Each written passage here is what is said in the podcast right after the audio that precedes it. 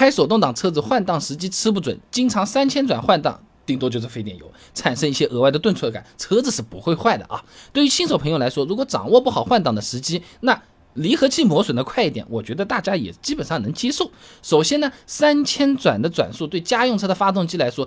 不是什么报表超级高啊，我们平时开车的时候，你稍微看一下仪表盘就能知道了。很多汽油车的这个最大转速啊，都是什么七千转啊、八千转啊，什么都那么高的。有些开的厉害的，还真的能上那么高啊。那正常开的时候，转速的确是用不到。这么夸张的，哎，但是在超车的时候，你油门踩的深一点，你随随便便都是能过三千的。奥迪 A6L 2.0T 发动机最大扭矩转速在一千四百五十到四千两百转之间，雷克萨斯 ES 两百2.0升自然吸气发动机最大扭矩转速四千四到五千二。你看厂家这不设计出来嘛，就是要给我们用的了。三千转其实还低的，像雷克萨斯那个还没到最大扭矩区间呢。不纠结啊。那另一方面啊，发动机在设计和制造出厂以前，它都是经过严格的耐久测试的，不然的话卖个几十万辆、几百万台，早就被告倒闭了啊。孙爱斌在期刊《内燃机与配件》上面发表的论文《汽车发动机四百五十小时耐久试验技术方案》上面讲啊，发动机开发或者生产工艺材料有重大变更，以及阶段性评定产品质量的时候，都是要进行耐久性试验的啊。那么其中有个叫做磨合实验的，就是为了评定发动机的性能啊，验证零件的装配质量。它这个实验。本身就是让发动机分别在三千转、四千转这个情况下连续工作两个小时啊，三千转连续开个两小时没什么问题啊，然后呢，三千转换挡那就更加是没有问题。你三千转换挡才多少时间？就好像是专门跑马拉松的这种运动员，你让他在操场上面跑两圈，哦，你你跑三圈、跑四圈会不会坏？没关系的，它可以从城这头跑到城那头呢，是吧？那如果说经常三千转换挡，最主要的影响还是油耗和舒适性上面。莫书院领土干在期刊《西部交通科技》上面有篇论文《手动挡换挡提醒系统的开发和应用研究》里面讲啊，这高速低档的状态呢，会造成燃油燃烧不完全，导致呢这个能源的浪费。哎，就好比同样长度的这个路，你跑过去肯定比慢慢走过去更容易累，更容易饿啊。另外还有嘞，山东大学王东友硕士论文分享给你。机械式自动变速器 AMT 控制软件开发上面讲啊，在行驶时换挡，这变速箱齿轮之间的这个转速差，它是会加大阻力的，带来机械冲击。嗯，这么一下啊，这转速差越大，顿挫感就越强。如果说想要追求舒适和省油，两千多换一个档是比较合适的。你要动力性强一点，你要超个车子三千转，它就是日常使用得到的，完全没有问题的啊。那么对于我们大多数普通的朋友来说，真想把发动机开坏，你故意要把它开坏，也是比较难的。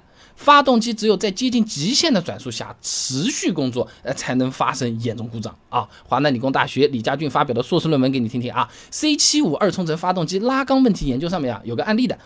工作转速在七千转每分钟以上的发动机，转速达到了九千八百转每分钟，并且高负荷工作进行这么一个实验，发动机它才会出现什么润滑变差呀、聚热啊，导致拉缸故障。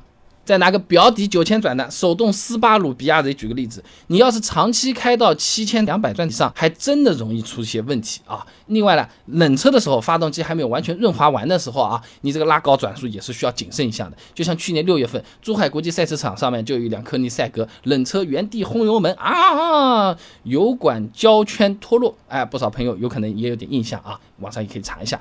那么对于手动挡的车子来说，相比发动机啊，变速箱的离合器其实是更容易出问题的。上海交通大学的戴峰有篇博士论文分享给你，基于驾驶员起步意图的 AMT 控制方法研究上面说啊，这离合器的摩擦片，哎，在高速、高温、高频的这种工作下面不断的离合，哎，这个磨损量是相当的大的。那新手朋友们上路一般不会掌握的特别好这个离合的这个结合点啊，换挡的时候呢，哎，经常也有可能存在半联动就换掉了。那么对于离合的磨损，确实是比较。大时间一长，有可能还会出现打滑、加速不顺畅的问题。那么去修理厂换一套离合片、离合压盘、分离轴承，大几百块钱这么个样子啊。所以总的来讲，手动挡的车子你跑个三千转，完全不用担心的。唯一需要注意的就是多练练离合器的这个结合点，避免离合提早退休。声音响一点，有些人家买车子声音不响，不要钱，要的就是这个爽。三千转动力很好，超车也是不错的。不用担心搞坏，人家四千五千的也在开的，当然和钱有关系啊。不过有个问题啊，刚才说换离合大几百块钱啊，这个也是笔费用嘛。那么一副离合器正常的寿命它可以用多久？那我开了三万公里，修理店的师傅说可以换了，那我拖到四万行不行？我两万提前换的话，对车子有没有好处呢？都没有讲清楚的。